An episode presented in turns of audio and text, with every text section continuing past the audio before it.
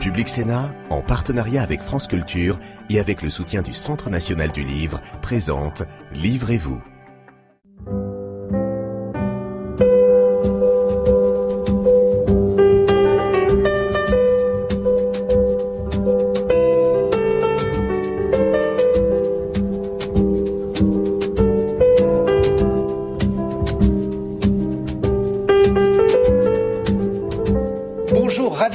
Retrouver dans Livrez-vous, l'émission littéraire de Public Sénat, avec aujourd'hui deux regards sur les conflits contemporains. Le regard du géopolitologue. Bonjour Frédéric Ancel. Vous êtes maître de conférence à Sciences Po Paris et vous publiez Les Voix de la puissance. Pensez la géopolitique au XXIe siècle aux éditions Odile Jacob. L'actualité, hélas, nous rappelle que la guerre est encore un drame qui peut se dérouler non loin de nous. Solène Chalvon-Fioriti, bonjour. Bonjour. Vous êtes journaliste indépendante. Vous publiez La femme qui s'est éveillée, une histoire afghane aux éditions Flammarion. Ça n'est pas à proprement parler un livre qui parle de la guerre en tant que telle, même si en tant que journaliste, vous avez couvert ce qui s'est déroulé en Afghanistan. C'est d'abord une histoire de femmes, une enquête sur euh, un réseau de, pilules abortives. Comment avez-vous été conduite à enquêter sur euh, ce sujet? Bien d'abord, c'est le fruit du hasard, hein, comme je le raconte dans le livre. Je suis à l'époque, je fais un de mes premiers papiers à la fac de Kaboul, et je me retrouve au milieu d'un avortement en fait qui dérape, euh, un avortement qui est, qui est produit à l'intérieur des toilettes des filles.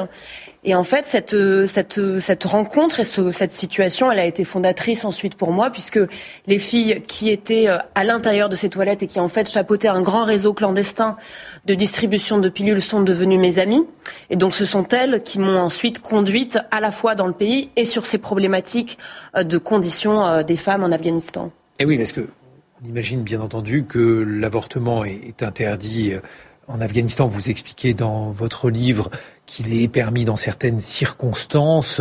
On imagine aussi, on le voit tous les jours, que la condition des femmes là-bas est absolument terrible.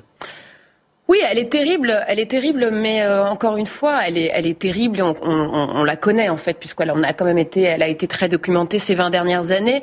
Mais elle n'est pas que terrible. Vous voyez le fait aussi, je pense en fait, de projeter cette image en permanence euh, qui, a, qui a été facilitée par ce logo de la burqa qui, qui invisibilisait quand même beaucoup les Afghanes, n'a pas beaucoup aidé à produire un discours, un discours euh, en fait, un discours fort et qui permette aux Afghanes, en fait, je pense paradoxalement, qu'il leur aurait permis de prendre plus la parole d'être plus écoutés, et notamment au moment des négociations de paix au, Qatar à Doha, où on a bien senti que quand même, on les avait beaucoup victimisées. Elles, on les a vues comme ça, comme des femmes très, très, voilà, en état de quasi-servitude permanent, si bien qu'on leur a pas vraiment tendu le micro, et certainement pas au moment où c'était le plus important pour elles. Les féministes, elles ont crié dans le désert pendant des mois, hein, les mois qui ont, qui ont précédé les négociations à Doha. Et in fine, ben regardez, il n'y a pas une femme au gouvernement, évidemment. Il y avait déjà très peu de femmes dans les négociations. Euh, donc ce n'est pas qu'une question de talibans. Hein. C'est aussi, euh, voilà, quelle impulsion euh, l'Occident a, a, a, insufflé pour faire parler ces, ces, femmes. Et donc moi, je trouvais que c'était une histoire passionnante à raconter, justement parce que ça me permettait d'évoquer les Afghanes dans leur pluralité. Mmh qui sont des individus euh, comme les hommes, avec des caractères différents, euh, des mondes différents, des environnements différents, des envies différentes. Et c'est ça que je voulais euh, raconter dans mon livre. Justement, comment vous y êtes-vous prise pour tenter de comprendre comment fonctionnait ce réseau de pilules abortives, sachant que vous n'êtes pas une journaliste complètement dégagée, puisque on voit clairement votre empathie, bien sûr, vis-à-vis de ces femmes ben, D'abord, il y a l'amitié. Hein. Vous savez, l'amitié, euh, je, la raconte avec Laïlé, qui est le personnage principal, qui était une fille... Euh, extraordinaire. Quand on rencontre des gens extraordinaires, même nous dans notre quotidien, on a envie de raconter euh, ces rencontres avec les gens autour de nous. Donc il y a cette amitié qui m'a donné envie de, euh, de, de, de, rester le plus possible près de ces filles. Il y a euh, en fait une vie de pigiste à l'origine où j'étais une toute petite pigiste. Je travaillais, je je connaissais pas le monde des médias, je ne venais pas de ce monde-là. Le journal pour lequel vous travaillez Charlie Hebdo à l'époque, hein, Charlie Hebdo qui est le premier journal, qui est le journal qui m'a fait confiance, euh, vraiment, qui m'a dit mais t'es à, à, Kaboul, pourquoi tu nous ferais pas un feuilleton estival euh, illustré. Donc c'est comme ça que j'ai commencé. Et ensuite, un, un, papier en créditant un autre, j'ai pu travailler pour un peu tout le monde. Donc c'est comme ça que ça s'est passé au départ. Et d'ailleurs, ce réseau, comme je l'expliquais, parce qu'elles m'ont embarqué dans leur circuit où elles distribuaient vraiment des, des, des pilules sous le manteau, en fait, enfin sous la burqa en mmh. réalité, euh, envers, euh, en direction de, de différentes universités provinciales provinciale, c'est en m'embarquant avec elle ben, que moi j'ai pu découvrir des situations de reportage et véritablement apprendre mon métier. Et donc vous avez réussi à comprendre en fait comment ça fonctionnait. Expliquez-nous en, quelques mots, Solène Chalvon-Fioriti, comment fonctionne ce réseau, comment elle se procure et comment en fait on peut passer en contrebande puisque bien entendu, euh, les autorités ne laisseraient pas importer ce type de, produits de manière légale Elle ne laisserait pas, elle ne laisserait pas, et c'est un réseau clandestin bien sûr, mais, mais attention, là encore, on a on peut avoir des représentations toutes faites. La question de l'avortement est une question bien plus explosive euh, dans le monde chrétien. Euh, que dans le monde musulman aujourd'hui. Vous ne verrez pas les talibans parler de, alors qu'on entend quand même beaucoup les talibans aujourd'hui, vous ne les verrez pas parler de contraception. Croyez-moi. D'ailleurs, sous le premier régime taliban, vous voulez dire pour interdire la contraception Pour interdire la contraception ou l'avortement. Sous le premier régime taliban, il y a des cliniques itinérantes, il y a une forme de contraception qui est distribuée par moment dans les campagnes. Ils n'en savent rien. Ce qui est toujours problématique pour les mouvements fondamentalistes, c'est l'honneur, c'est le candidaton, c'est le fait qu'une fille soit associée de près ou de loin à quelque chose qui pourrait être près de la sexualité, proche de la sexualité. D'ailleurs, à l'heure d'aujourd'hui à Kaboul, taliban, pas taliban, vous achetez votre pilule en pharmacie sans problème. Ce qui est gênant, c'est que le pharmacien euh, va sans doute vous demander mais pourquoi vous avez besoin de cette pilule? C'est ça toujours euh, le candidaton le problème. Pour en revenir au, réseau et, à votre question. Pourquoi effectivement Vous voulez dire que ce qui est problématique, c'est le fait d'être pourquoi euh, tu as besoin d'une pilule? Pourquoi tu veux te débarrasser des enfants que Allah te donne? Pourquoi, si tu es marié, tu as, tu, tu voudrais contrevenir à ça? Pourquoi est-ce que tes études, elles sont plus importantes que le fait de fonder une famille? Voilà, le fait que, que, que, les hommes se mêlent en permanence de ce qui se passe dans la vie des femmes et que la, la question du, du corps des femmes, alors ici aussi, mais évidemment à des degrés très différents, sur d'autres problématiques, la question du corps des femmes, on a quand même un peu toujours l'impression qu'elle appartient à tout le monde. Pour revenir à votre question sur le, sur le réseau, en Afghanistan. Ce qui est intéressant, c'est que les réseaux clandestins, en fait, à Kaboul, en Afghanistan, quand on étudie un petit peu leur provenance, on se rend compte qu'ils ont pu, du côté des femmes, ils ont vraiment pu émerger côté pakistanais pendant la guerre civile, l'invasion soviétique, où bah, les bombes ne pleuvaient plus, où il y avait quand même toutes ces militantes pakistanaises, ces ONG au Pakistan qui venaient voir les femmes, euh, qui leur parlaient de, pas forcément de contraception, mais en tout cas de santé, d'éducation pour leurs filles. Et là, ont émergé des réseaux, et notamment un réseau très important qui s'appelle Rawa, un réseau révolutionnaire d'inspiration maoïste. Hein, c'est souvent des réseaux de gauche, euh, des femmes très sobrement habillées quand on les voit sur les images, qui vraiment qui qui devaient être mariées d'ailleurs pour faire partie du réseau, qui devaient être de bonnes musulmanes, mais qui en réalité ont joué un rôle dans l'éducation populaire et dans la planification familiale extrêmement forte en Afghanistan. Et le réseau dont moi je parle, la Pile Force, c'est un nom d'emprunt évidemment, je peux pas vraiment dire comment il s'appelle, mais ce réseau est la filiation en fait directe de ce mouvement-là qui a été créé dans les camps de réfugiés euh, au Pakistan. Frédéric Ancel, vous, dans votre livre, un livre de géopolitique, vous interrogez finalement les causes de la puissance des nations ou de leur impuissance. Et justement, l'Afghanistan, cela évoque immédiatement l'impuissance américaine. Alors une forme d'impuissance américaine, parce que lorsqu'on dit que les États-Unis, première puissance mondiale, ont finalement échoué euh, face à quelques milliers de gueux, euh, ce n'est pas ce n'est pas euh, réaliste. C'est-à-dire que la puissance américaine, c'est 100 sur 100 dont disposent les États-Unis, combien ont-ils consacré à lutter contre les talibans? 0,001. Bon, alors si vous voulez, l'étude de, cette, de ce rapport de force... Des, trillions de dollars pour tenter de faire en sorte que ce régime soit euh, à la fois cohérent, stable, démocratique. Vous avez raison, mais, mais ce n'était pas totalement perdu, parce que quand vous dépensez euh, dans le cadre d'opérations euh, militaires, bah vous avez aussi des retombées, vous faites travailler beaucoup de gens, et beaucoup de gens notamment américains, donc qui ne seront pas au chômage, donc vous n'aurez pas à financer leur chômage, etc. Bon, donc c'est pas c'est pas de l'argent jeté par les fenêtres en quelque sorte, ça c'est le premier point. Deuxième point, les Américains ont quand même finalement, pendant 20 ans, empêché les talibans de revenir au pouvoir. Alors évidemment, 20 ans c'est peu à l'échelle de l'histoire brodélienne et des temps longs, certes, Sauf qu'en 20 ans, vous avez une génération, surtout dans des sociétés très traditionnalistes, euh, dans, lesquelles évidemment la, fécondité est très, est très abondante. Donc en 20 ans, vous avez eu, et on l'a bien vu lors de l'évacuation de Kaboul, des centaines de milliers, en fait des millions de personnes, y compris, mais je parle sous votre contrôle, des femmes, qui ont pu vivre de manière relativement ou tout à fait émancipée, en tout cas si elles le souhaitaient. Bon, euh, pareil pour des intellectuels, des artistes, qui d'ailleurs pour beaucoup se retrouvent maintenant en Occident, ce qui est une richesse pour l'Occident. Vous voyez donc, je, je, vous dirais que oui, bien sûr, ça a été, ça a été un échec, c'est incontestable. Euh, ça a été surtout ridicule. Enfin, je veux dire, là, les, les, renseignements américains ont été tout à fait ridicules en indiquant que l'armée afghane allait tenir six mois, elle n'a pas tenu six jours. C'est vrai, mais en même temps, je vais vous dire, c'est pas là que ça se passe. C'est pas en Afghanistan que ça se passe. C'est dans l'Indo-Pacifique, peut-être en Ukraine aujourd'hui, au Moyen-Orient dans une certaine mesure, mais c'est pas sur les pentes de l'Hindoukouche. Justement, si l'on évoque cette fois-ci l'autre puissance ou une autre puissance, la puissance russe, vous relativisez deux positions qui sont deux positions diamétralement opposées, Frédéric Ancel. À la fois la position qui consiste à dire que la Russie est aujourd'hui euh, petite puissance et l'autre qui consiste au contraire à magnifier la puissance russe. Oui, c'est ça. Le poète Reverdy disait il n'y a pas d'amour, il y a que des preuves d'amour. Bon, mais il n'y a pas de puissance, il y a que des preuves de puissance, il y a des illustrations de la puissance. Et moi, je considère que la Russie est une grande puissance pauvre. Chaque mot compte. Grande puissance pauvre, c'est-à-dire que elle dispose d'un droit de veto au Conseil de sécurité. Elle en a encore fait usage il y a quelques semaines, évidemment, à deux reprises. Elle dispose du premier arsenal nucléaire au monde. Bah, ce sont des objets et des instruments de la puissance. Bon, elle dispose d'une avionique très importante. Pardonnez-moi, Frédéric Ancel, on, le voit, hélas, euh, avec cette guerre en Ukraine, le fait qu'elle dispose d'une arme nucléaire, d'un arsenal d'ailleurs très imposant mmh. sur le plan nucléaire, est-ce que à partir de là, euh, ça n'annule pas toute opposition que l'on peut faire à cette puissance. Si.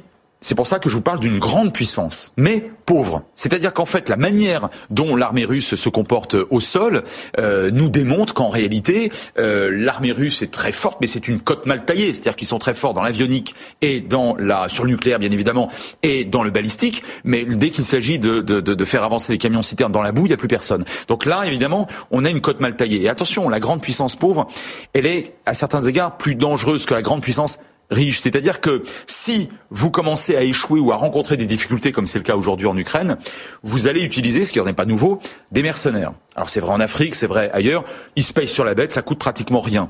Euh, mais c'est très embêtant pour nous autres occidentaux. Euh, vous allez utiliser euh, des fioles de, de, de, de, poison ou des amanites phalloïdes dans la soupe des opposants pour terroriser tout le monde. Je ne sais pas à combien est la fiole de, de cyanure, mais je pense que c'est pas très très cher en ce moment.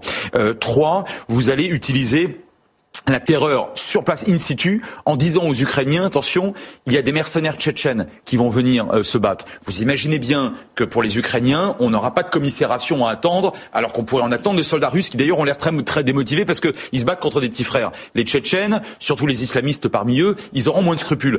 vous terrorisez, mais tout ça ne coûte pratiquement rien à Monsieur Poutine. Donc si vous voulez, euh, il va loin, il va très loin dans la mesure de ses moyens disponibles. Et, et j'ajoute d'un d'un mot, si vous permettez, il a quand même largement mésestimé hein, parmi ses erreurs. D'abord, la capacité des Européens qu'il qu'il féminise, c'est-à-dire qu'il dévalorise dans une posture euh, viriliste, misogyne et phallocrate au dernier degré. Bon, bah là, les Européens, ils ont quand même réagi.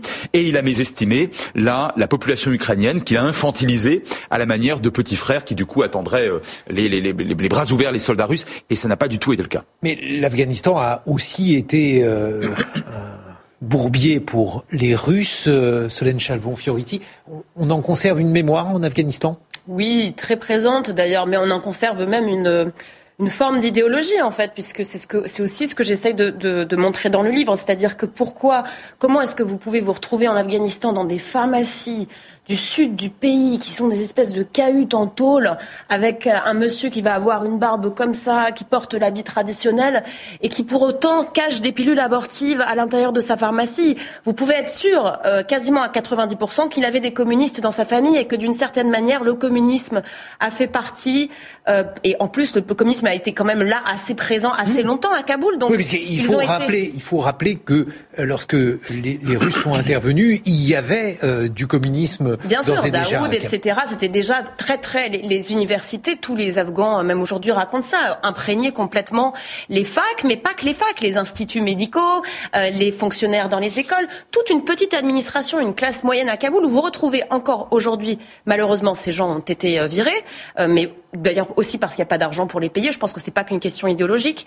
Euh, vous retrouvez ces gens qui vous racontent très très bien, euh, qui vous montrent des images où vous avez l'impression d'être vraiment en URSS. Quoi. Ils ont tous des, des pancartes, ils s'appelaient tous camarades, euh, d'Osti en, en Dari. Donc euh, c'est un, c'est un, c'est une influence qui est très présente et je dirais même que pour moi, elle a été plus présente que les, que les Américains parce que ces 20 dernières années, la, la culture qu'on sentait très très très forte en Afghanistan, c'était la Turquie, beaucoup, mmh. le Pakistan, les influences indiennes, la télévision indienne il y avait un phénomène de pop culture effectivement qui était emprunté des États-Unis, mais ensuite les Afghans se sont plutôt inspirés dans leur culture parce qu'il y, a des barrières quand même et des limites même quand vous êtes jeune. C'est trop éloigné les États-Unis.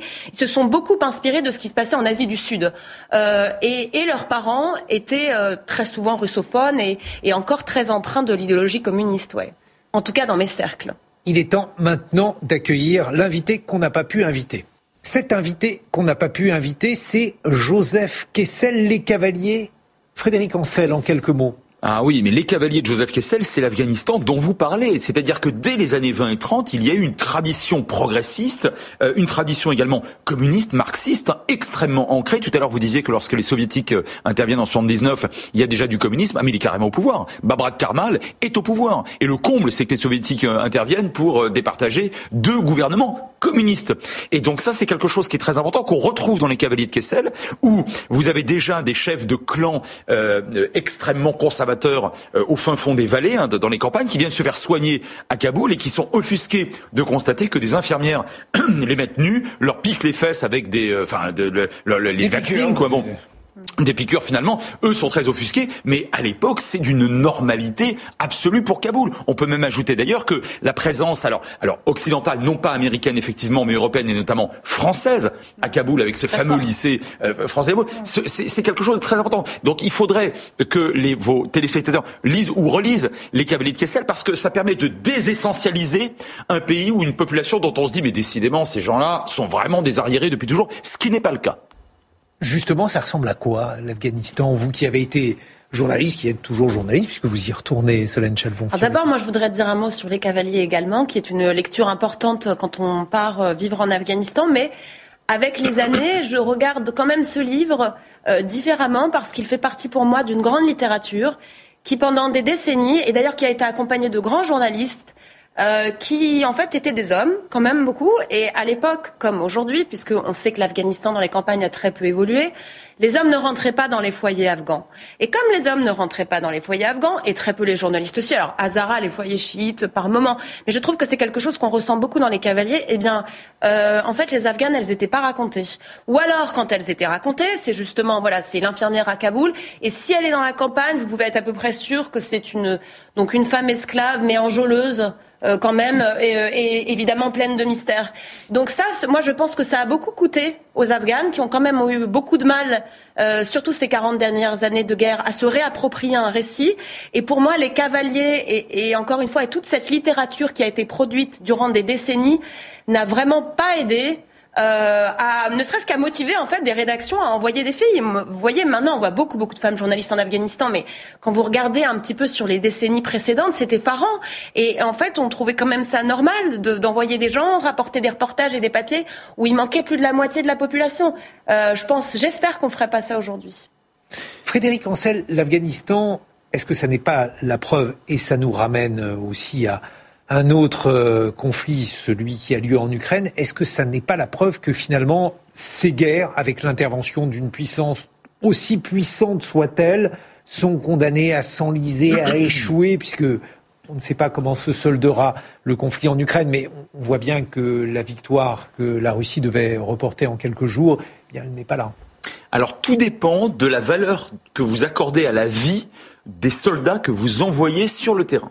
Et au fond, Mao avait bien compris dès 45 euh, cette, euh, cette, euh, cette histoire-là, avec sa fameuse théorie du tigre de papier. Il disait aux Occidentaux, vous rugissez beaucoup, vous avez des bombes atomiques, c'est formidable. Sauf que nous, nous avons une détermination plus grande en termes de sacrifice. Vous, vous, vous ne, vous ne parviendrez pas à sacrifier autant d'hommes que nous, nous sommes prêts à en sacrifier. Bon, et eh ben ça, c'est toute l'histoire des guerres en fait de, de, de, décolonisation, la guerre du Vietnam, bien évidemment, et quelque part peut-être aussi au regard de la très forte résistance inattendue des Ukrainiens face à la Russie. Néanmoins, je vous dirais que on peut, des, puissances relativement importantes, dans des conflits qu'on appelle à tort ou raison asymétriques, peuvent l'emporter. Prenez le cas du Maroc, c'est pas une grande puissance, mais enfin, il l'a emporté contre le Front Polisario. Prenez le cas de euh, du Sri Lanka, qu'il y a une quinzaine d'années, le, donc le gouvernement singalais l'a emporté contre les Tigres tamouls. Prenez le cas de l'armée israélienne. C'était à chaque fois sur leur territoire. Ce n'était pas le, saillant de la guerre euh, que vous portez dans le territoire ennemi. Ah, alors sur leur territoire, ça ça c'est vous qui le dites, parce que les tigres tamouls considéraient que c'était le... Voilà. Non mais en tout cas dans leur géographie, là, là où je vous rejoins, c'était dans leur géographie.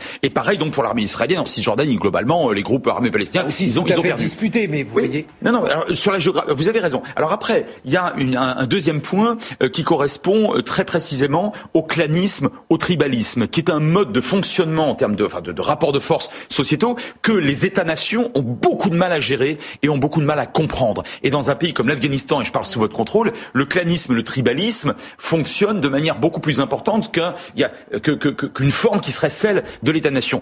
Et pour tenter, et on le voit bien d'ailleurs au Mali et au Sahel aujourd'hui, avec la difficulté pour l'armée française et pour les armées nationales ou étato-nationales en quelque sorte, de l'emporter. Parce qu'en réalité, le chef de clan qui lui-même lui-même est fils et petit-fils de, de chef de clan, en réalité, il va décider, en, souvent d'ailleurs, pas seulement pour des raisons idéologiques, mais souvent pour des raisons euh, pécuniaires, va décider de s'allier avec tel ou tel euh, taliban, tel ou tel américain, tel ou tel euh, soviétique. Et ça, c'est excessivement difficile à gérer lorsque vous tentez à l'américaine de naguère, à la néoconservatrice, pour faire court, de créer hein, cette, une, nouvelle nation. Ça, c'est extrêmement compliqué. Et en général, vous y perdez des plumes.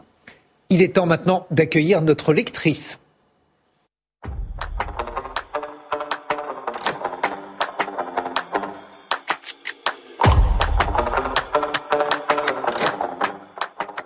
Et nous accueillons Cassandra Mogard. Bonjour. Bonjour. Vous êtes étudiante à la faculté des lettres d'Orléans, membre du club de lecture soutenu par notre partenaire, le Centre national du livre. Et vous allez nous présenter deux livres, Cassandra Mogard. Tout d'abord, Red Rising de Pierce Brown. C'est ça. Alors là, dans Red Rising, nous sommes dans une société euh, qui prend place dans l'univers. Et en fait, c'est une société où euh, les personnes sont euh, classées par couleur, donc un peu comme des espèces, et cela régule leur position hiérarchique. Donc là, on suit euh, Darrow, un rouge, donc c'est la couleur la plus basse de l'échelle hiérarchique, qui va se transformer en or, euh, donc la couleur la plus haute, pour euh, renverser tout le système et il va déclencher une guerre dans tout l'univers. Donc déjà, ce que j'ai bien aimé, c'est le fait que l'auteur livre des réflexions sociales, politiques, euh, qui peuvent aussi euh, se transposer, transposer pardon, dans notre réalité à nous. Donc ça, c'est intéressant la manière dont la fiction peut dépeindre la, la réalité, mhm. notamment sur la question du féminisme. Euh, les femmes sont des guerrières et elles sont craintes dans ce livre. Ça, ça va plaire à Solène. oui. Et aussi, ce que j'ai beaucoup aimé, c'est la réalité de la guerre, c'est-à-dire que dans ce livre, la guerre, ça prend son temps. la première trilogie, elle se déroule sur des années. Euh, il y a aussi euh, beaucoup de violence, euh, de morts, et ensuite toutes les stratégies politiques de guerre. Et ça, en tant que lecteur, c'est vraiment très intéressant et très enrichissant. Et aussi, ce que j'ai beaucoup aimé, c'est le rapport, les relations entre les personnages, parce qu'en temps de guerre, il y a de l'amitié, il y a de l'amour, mais il y a aussi beaucoup de trahison, de violence. La question de la confiance se pose. Et ce qui, en tant que lecteur, est assez horrible, c'est que peu importe le camp des personnages, il y a des morts. Personne n'échappe à la violence de la guerre, mais euh, c'est assez euh, quand même remarquable. Solène, est-ce que ça vous parle? Euh, ben, une histoire de, guerre et une histoire de, femmes et de féminisme, oui, ça m'évoque tout de suite ce que j'ai pu voir en Afghanistan et des femmes qui combattent, qui combattent et en fait qui ont, qui ont beaucoup plus de ressources que ce qu'on imagine pour combattre, puisqu'elles font ça très souvent au sein de leur foyer, contre un oncle, contre un frère, contre un père, et elles ont, euh, je pense qu'elles ont, euh, elles vont encore beaucoup nous surprendre, oui. Dernier livre, Au revoir là-haut de Pierre Lemaître. Oui, qui a été adapté euh, au cinéma. Alors là, dans cette histoire, ça se passe après la guerre de 14-18. Donc Albert est devenu paranoïaque et Édouard est une gueule cassée. Et pour se venger de l'État qui se préoccupe finalement plus des morts que des survivants qui ont tout de même combattu, ils vont monter une arnaque au monument aux morts. Donc déjà, j'ai bien aimé euh, la manière dont l'auteur euh, nous euh, raconte tous les problèmes qu'il y a après la guerre, donc au niveau de la démobilisation des soldats, de l'administration. on voit aussi plus individuellement comment survivre face au traumatisme et comment vivre après de, de, tels événements dans une nouvelle société. Et justement, j'ai beaucoup aimé l'amitié entre Albert et Édouard parce qu'ils vont s'entraider à surmonter cette nouvelle réalité ensemble. Ensuite, j'ai beaucoup aimé parce que euh, l'arnaque au monument aux morts n'a jamais existé, mais il y a eu des euh, escroqueries euh, par rapport au cimetière, par exemple, d'anciens combattants. Et j'ai bien aimé la manière dont l'auteur a mélangé de la fiction avec la réalité de l'après-guerre et de la guerre en elle-même. Et ce, que, ce qui m'a beaucoup plu, en plus de ce mélange de fiction et de réalité, c'est le mélange de tragique et de comique parce qu'on a quand même une écriture qui dépeint la guerre de manière angoissante, très violente surtout au début, mais l'auteur ajoute un certain humour qui fait que même avec ce thème assez lourd de la guerre, le livre, enfin, on n'est pas submergé de négativité et le livre est moins dur à lire. Un mot, Frédéric Ancel. L'histoire est tragique, hein, ça a été rappelé récemment, hein, je crois, pouvoir l'affirmer euh, par le président de la République. Hein. Euh, deux fois en une semaine au début de la guerre euh, en Ukraine. L'histoire est tragique. Ce n'est pas que l'histoire de la guerre, c'est aussi l'histoire de la paix, mais c'est aussi l'histoire de la guerre.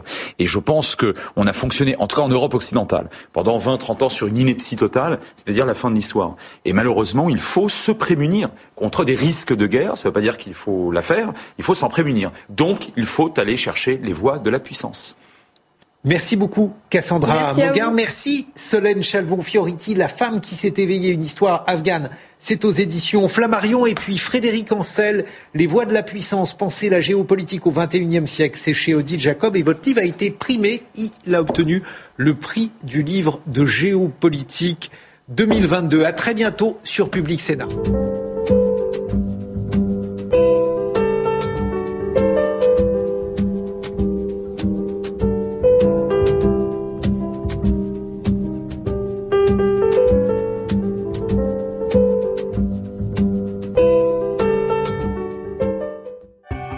Sénat, en partenariat avec France Culture et avec le soutien du Centre national du livre, vous a présenté Livrez-vous